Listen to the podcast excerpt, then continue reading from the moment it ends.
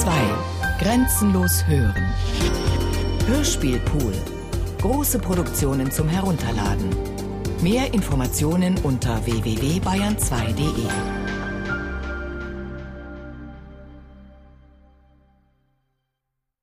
Lookalikes von Thomas Meinecke und Move D. Shakira und Hilmar auf der Kellertreppe zu einer im Souterrain gelegenen Bodega, sich unversehens in einer Fensterscheibe spiegelnd.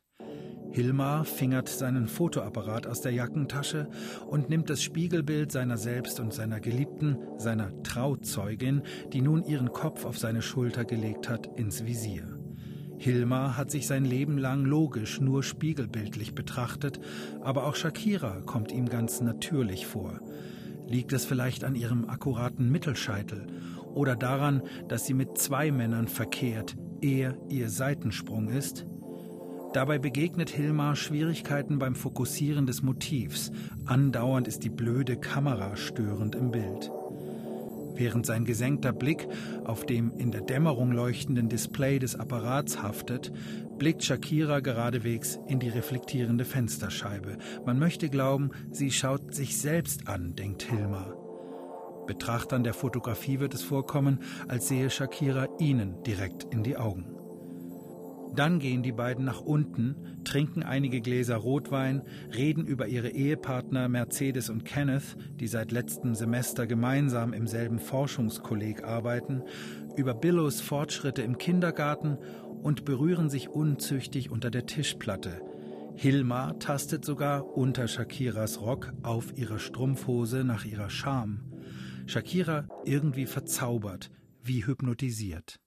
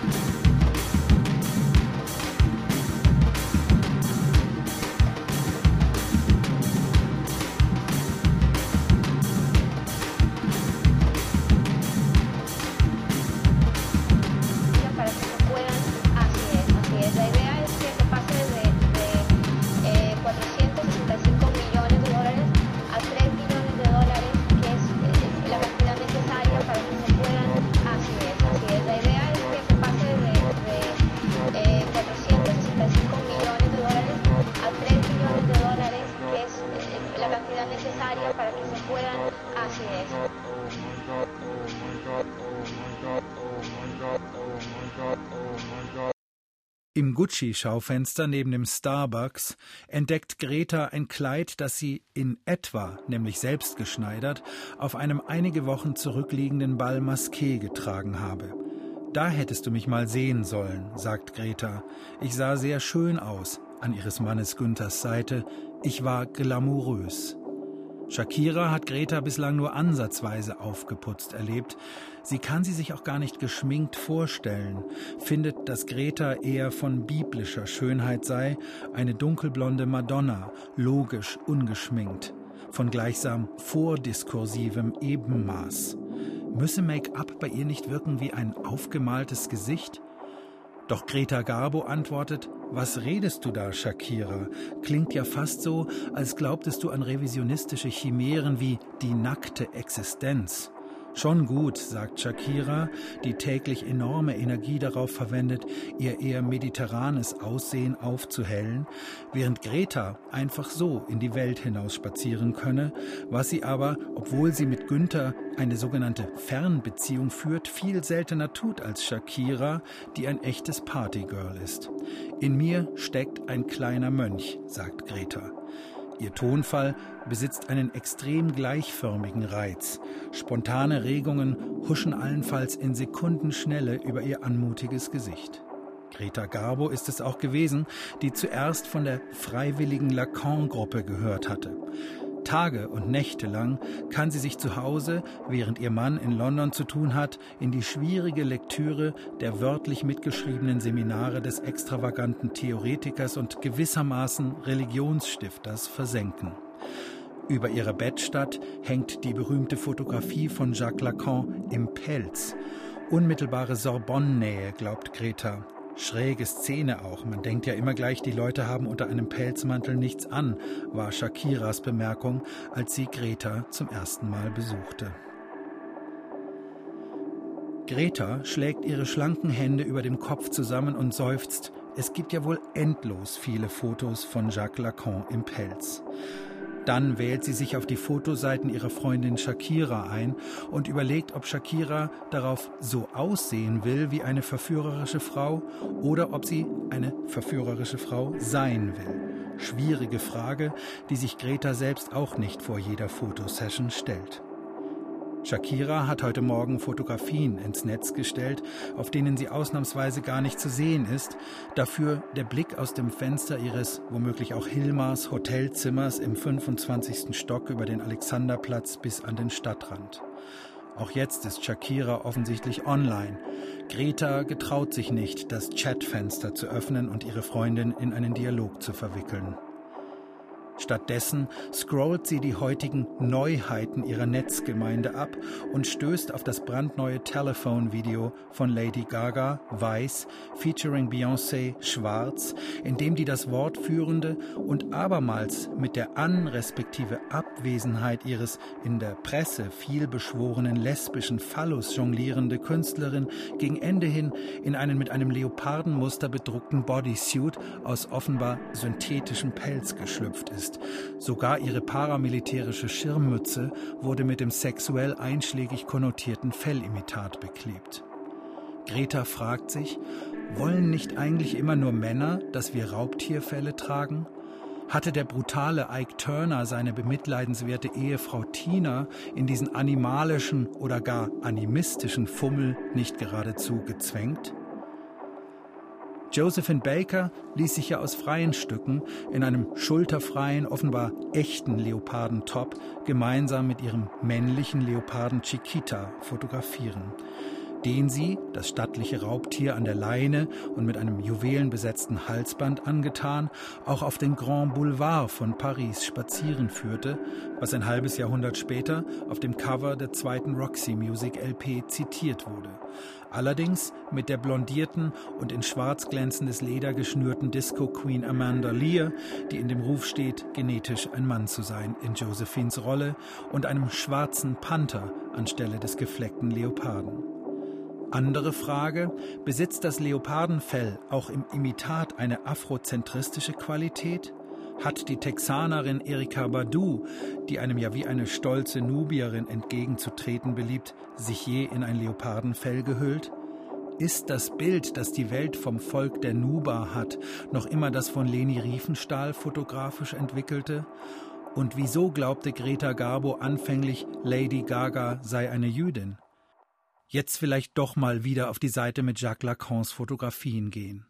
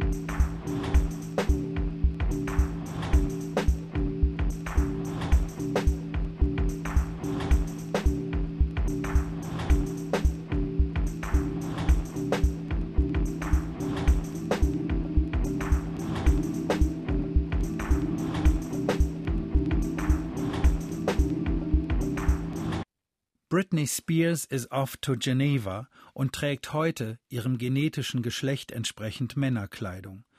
Man ist verleitet, Britney heute Abend Günther zu rufen, der Name, auf den sie von ihren Eltern, de facto ihrem Onkel, Pastor im Thüringischen, getauft wurde. Klasse, wie sie sich aus dem am Flughafen gemieteten Aston Martin schält und sogleich die Blicke der Frauen auf sich zieht, die in dieser Stadt häufig Konkubinen sind.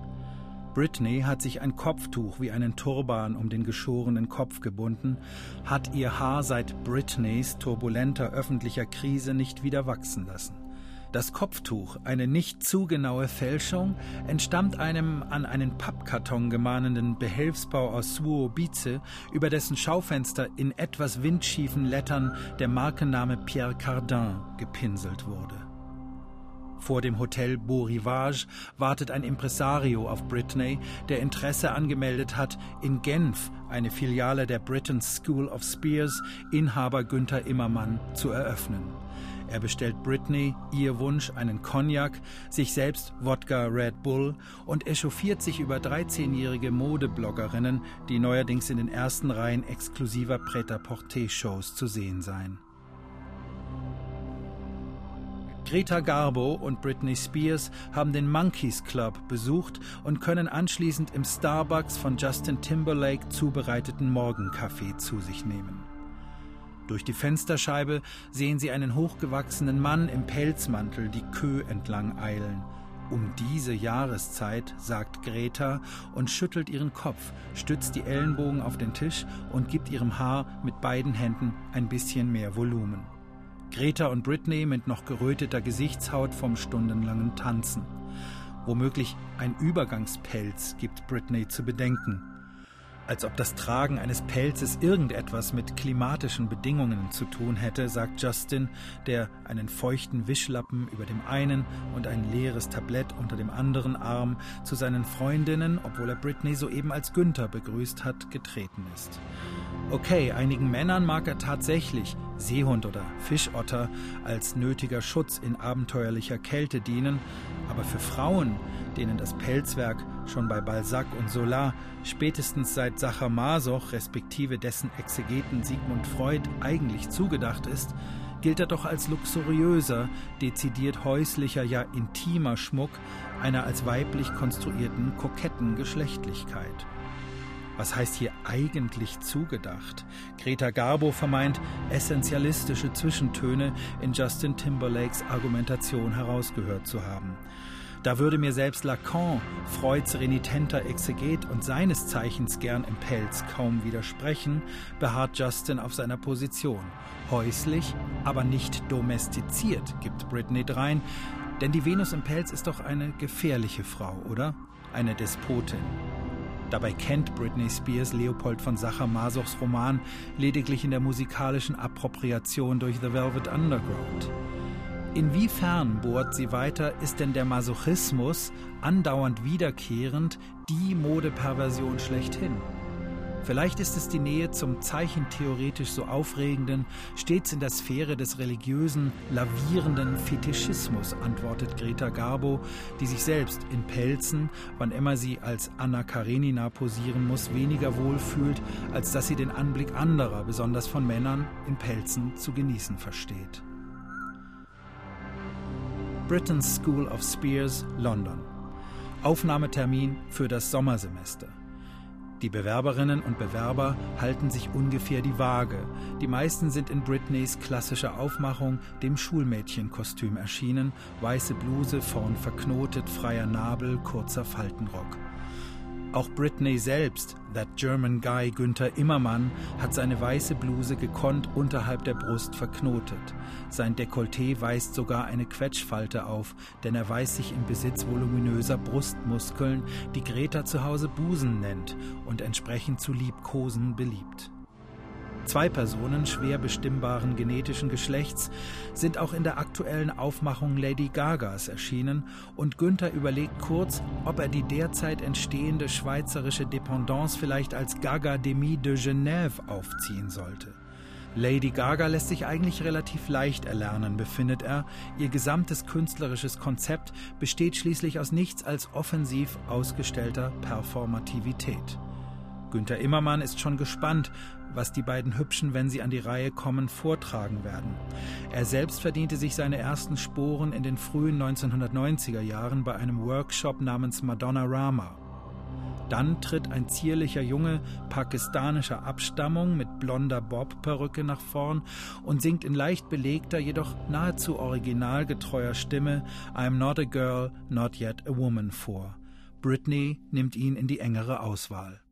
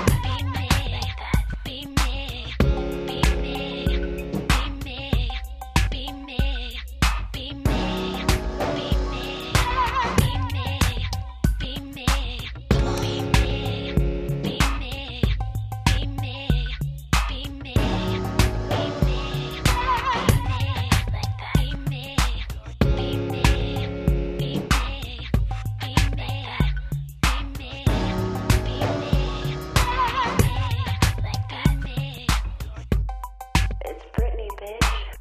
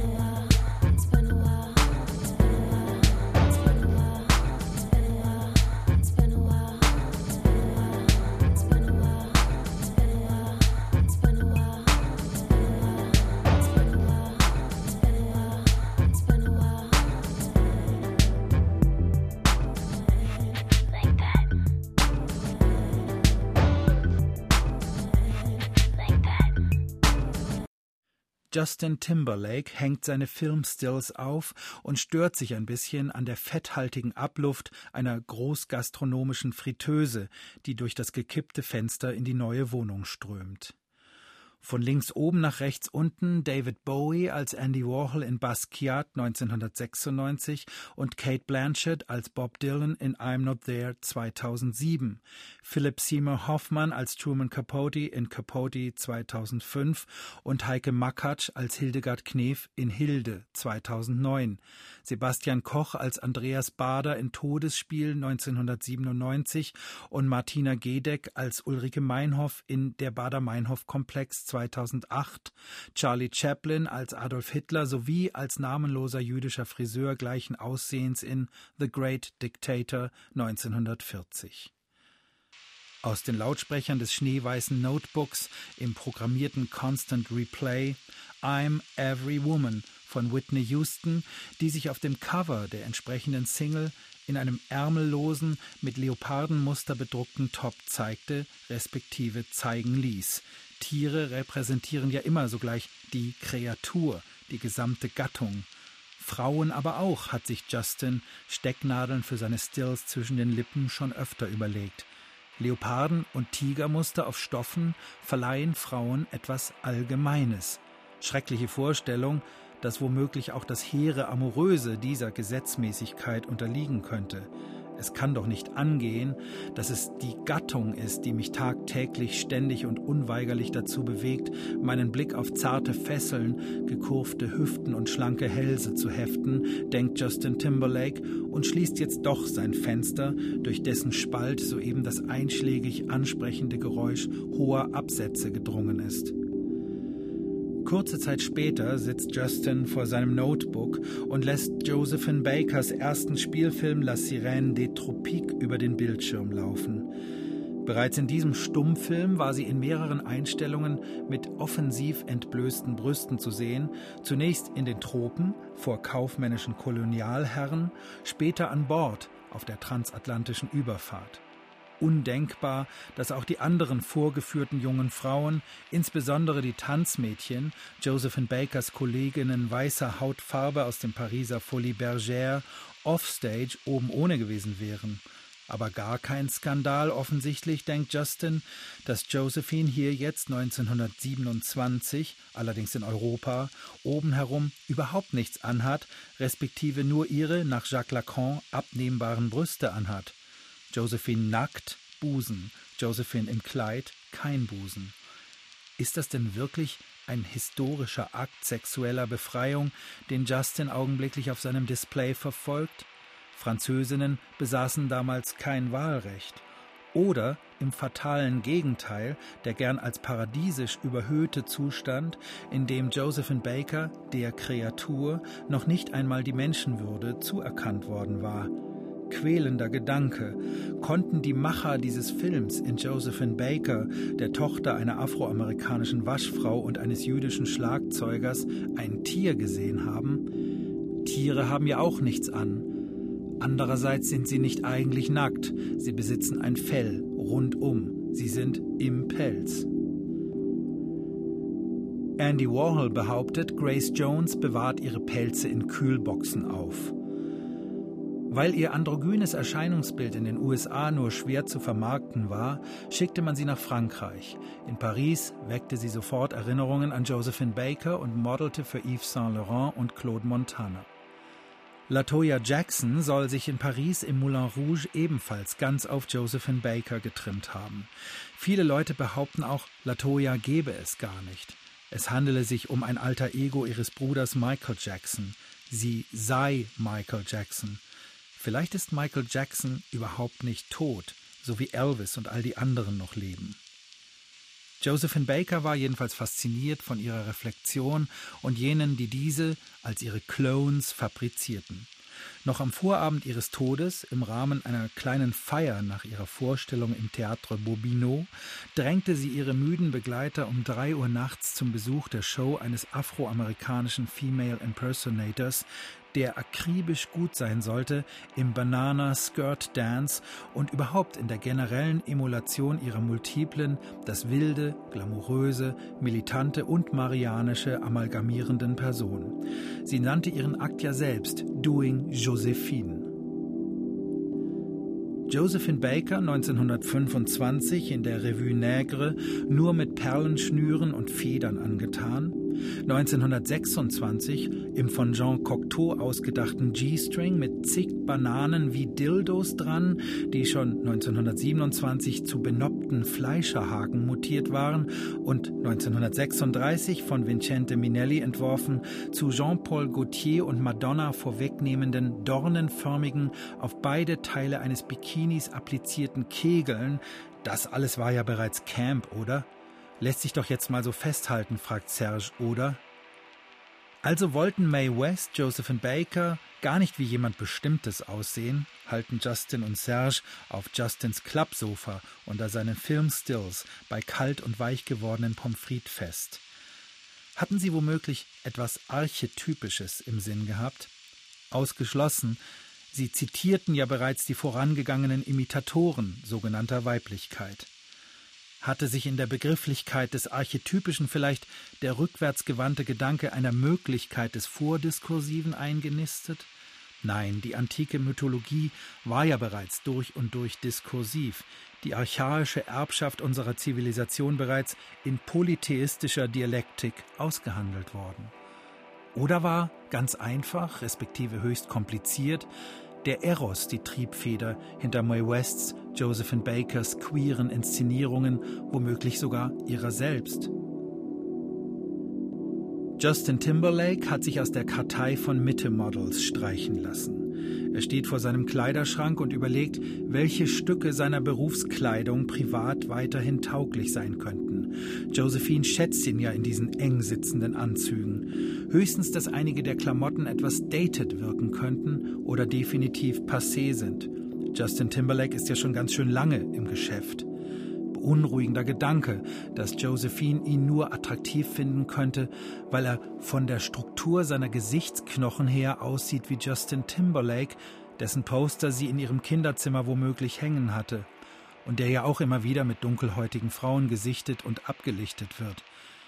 Wie in Hitchcocks Vertigo, der betrogene Held modelliert seine Geliebte im Modeatelier, bis sie exakt im fetischisierten Kostüm wie jene Frau aussieht, die er verloren hat, der, respektive ihrem Trugbild er verfallen ist, die aber, das ist der Plot, auch der Komplott, dem er ohne es zu ahnen ausgesetzt ist, dieselbe Frau wie ihre vermeintliche Doppelgängerin ist.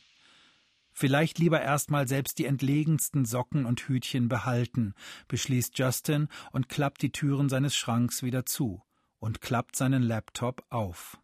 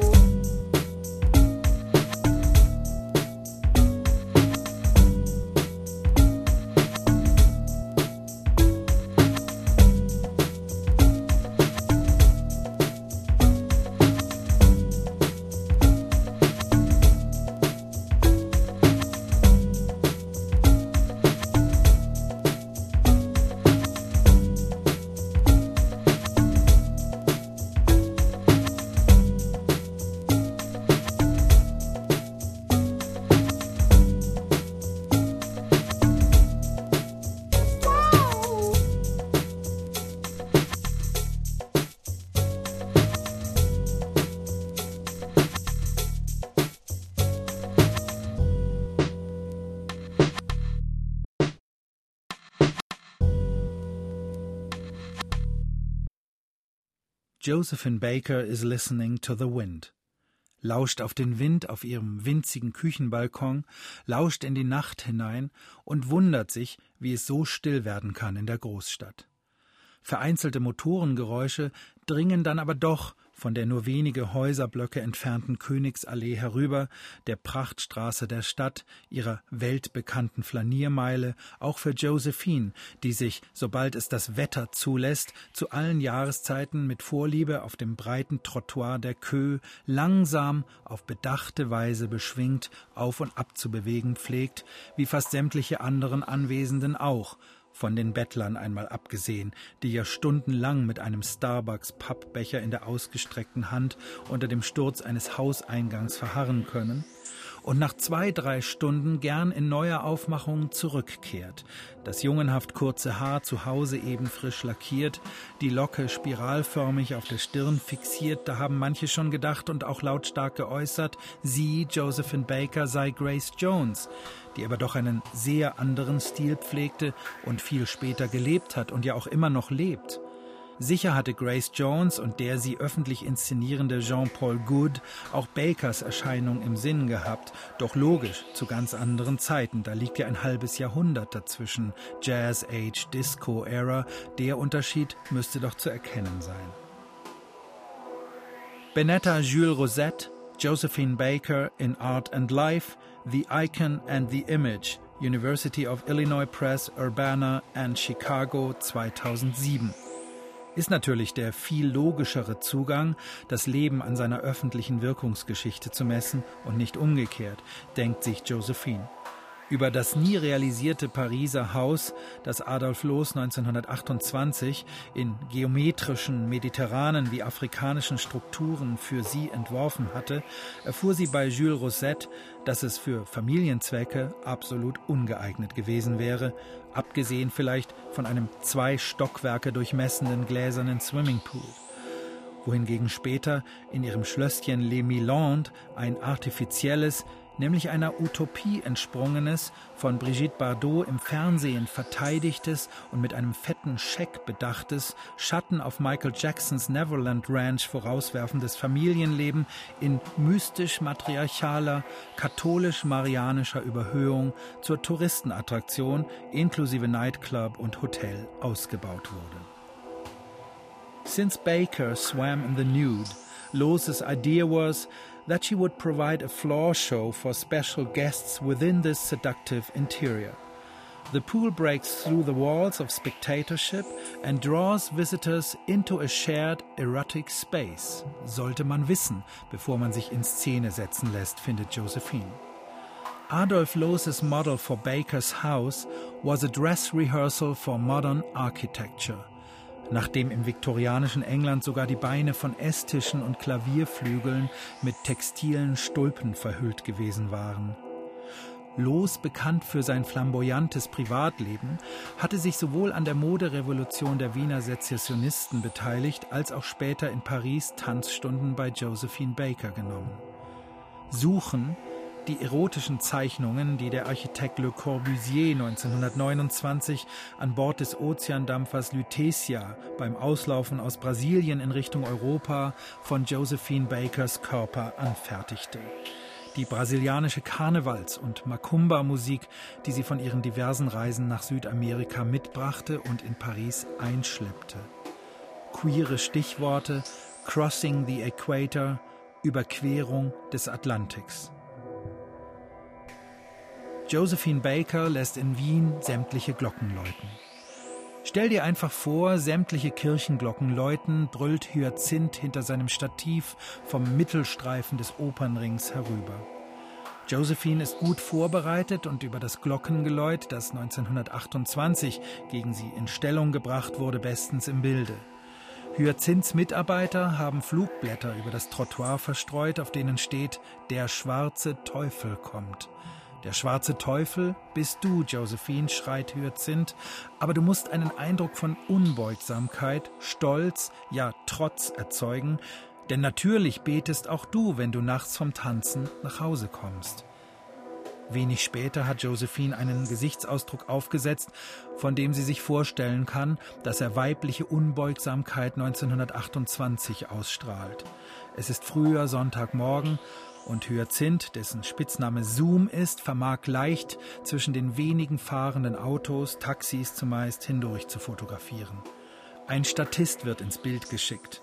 Während er vornüber gebeugt mit aufgestelltem Mantelkragen und hochgezogenen Schultern an Josephine, die ein bodenlanges bis oben zugeknöpftes Kleid trägt, vorbeieilt, soll er sich hastig bekreuzigen. Der Mann ist aber vor Ewigkeiten aus der katholischen Kirche ausgetreten und beherrscht das Kreuzzeichen nicht mehr. Die Maskenbildnerin muss es ihm beibringen wie einen Krawattenknoten.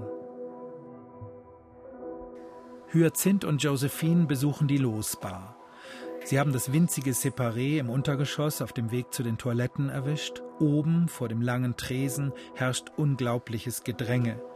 Hyacinth hält diese kleine, 1908 von Adolf Loos entworfene American Bar für die schönste der Welt. Josephine ist auch angetan, würde aber lieber oben in der Menge stehen, als hier unten mit Zoom, wie sie ihn anreden soll, sitzen. Sie möchte ihn aber auch nicht brüskieren. Morgen ist der letzte Tag des Wiener Shootings, wozu 16 junge Charleston-Tänzer 1928 von der aggressiven Geistlichkeit Wiens als weiße Neger beschimpft, in eine kaiserlich-königliche Turnhalle am Donaukanal bestellt wurden. Josephine Baker wird ein weiteres Mal das multifallische Bananenröckchen tragen und oben ohne sein.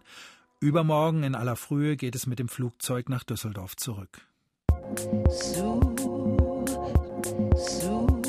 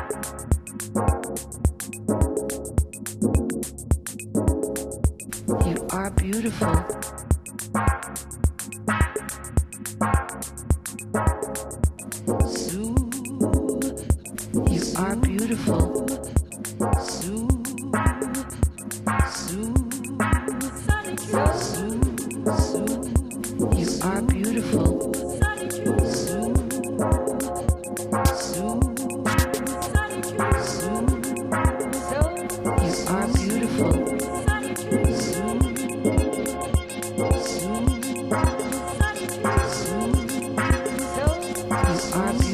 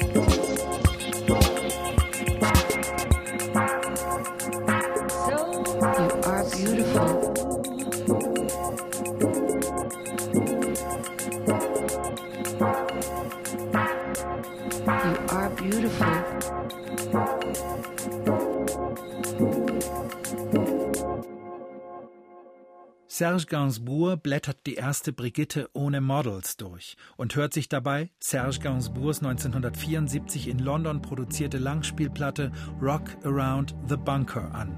Songs wie Nazi Rock, Smoke Gets in Your Eyes, das Eva Braun Adolf Hitler vorgesungen und ihn damit verrückt gemacht haben soll, Yellow Star oder SS in Uruguay. Serge in seinen besten Jahren, deutlich prä 1974, zeigt sich abermals irritiert über Serge Gainsbourg, der 1928 unter dem Namen Lucien Ginsburg als Sohn russisch-jüdischer Immigranten in Paris geboren wurde und heute auf dem Cimetière de Montparnasse liegt, in einem beinahe 20 Jahre nach seinem Versterben noch immer von einem Blumenmeer umbrandeten Grab. Seine Schulkameraden nannten ihn während der Grundschulzeit Ginette, weil er schüchtern war und aussah wie ein Mädchen. In dem Spielfilm Je t'aime moi non plus setzte sich Gainsbourg angeblich mit der Geschlechterthematik auseinander ließe sich das auch bereits über die gleichnamige, explizit freizügige Single sagen, die er 1969 mit Jane Birkin eingespielt hatte? Setzt sich ein Sexualakt, hatte Serge Josephine einmal im Starbucks gefragt, zumal ein im Tonstudio akustisch konstruierter, respektive rekonstruierter, mit der Geschlechterthematik auseinander? Klar tut er, hatte Josephine befunden. Gainsbourgs letztgeborener Sohn Lucien, genannt Loulou, kam 1986 auf die Welt. Seine Mutter ist die französische, deutsch- und chinesischstämmige Sängerin Bambou, die eigentlich als Enkelin des Wehrmachtsgenerals Friedrich Paulus, der die Kapitulation vor Stalingrad unterzeichnete, Caroline von Paulus heißt, was auf der Stelle online überprüft werden muss. Serge kennt eine von Ishmael Reed kolportierte Anekdote, nach der Josephine Baker in ihrem ehemaligen, mittlerweile durch die Nazis konfiszierten Domizil von Hermann Göring empfangen wird. Wenn empfangen der richtige Ausdruck ist, Josephine Baker hatte ja mit Zaubertinte auf Notenpapier Geheimnisse der deutschen Besatzer an den französischen Widerstand verraten. Göring, sehr angetan von Bakers Onyx-Badewanne, schnupft während des Abendessens Kokain, konsumiert wohl auch ein bisschen Heroin, zieht seine Pistole und zwingt Josephine Baker, einen vergifteten Fisch zu verspeisen. Die kann durch einen Wäscheschacht entfliehen, wird aber erst einmal todkrank und meldet ihrer Freundin Miss Tanguette, sie solle doch bitte die Bühne für sie warm halten, bis sie wiederkäme. Schließlich zieht sie mit höchsten Orden der gedemütigten Republik Française dekoriert an der Seite des Generals de Gaulle in das am 25. August 1944 durch die alliierten Streitkräfte befreite Paris ein. Serge hat ein Foto von Josephine Baker im Hungerstreik auf den Stufen von Les Milandes 1969 gefunden und eines davon, wie sie im revolutionären Mai 1968 Seite an Seite mit dem Präsidenten Charles de Gaulle über die Champs-Élysées marschiert. Und mehrere vom March on Washington am 28. August 1963. Josephine Baker allen Ernstes in der Uniform der französischen Luftwaffe. Radiointerview entsprechend auf Französisch mit Dolmetscher. Ansprache vor den Massen dann aber auf Englisch. You know, friends, that I do not lie to you when I tell you I have walked into the palaces of kings and queens and into the houses of presidents and much more. But I could not walk into a hotel in America and get a cup of coffee, and that made me mad. And when I get mad, you know that I open my big mouth. And then look out, cause when Josephine opens her mouth, they hear it all over the world. Nach Josephine Baker und noch einigen anderen folgte Martin Luther Kings epochale Rede I Had a Dream. Da beginnt es zu regnen. Serge stellt sich unter die Plane eines Bukinisten und gerät in ein längeres Gespräch mit dem Mann, dessen Mutter Josephine Baker wenige Tage vor deren Tod live im Théâtre Bobino erlebt hat. Sie hatte ja noch einmal eine Biografie in Auftrag geben wollen und dazu sogar James Baldwin kontaktet. Der Bukinist hat jetzt feuchte Augen bekommen. Man sprach, sagt er bei Josephine, nicht von Comebacks, man sprach von ewiger Wiederkehr.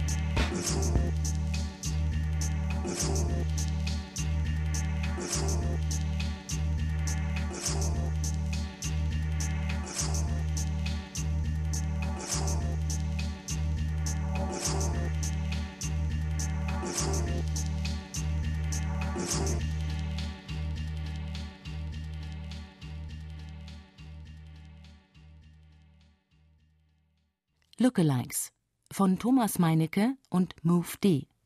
Realisation Thomas Meinecke, Move D. Produktion Bayerischer Rundfunk 2011. Redaktion Herbert Kapfer, Katharina Agathos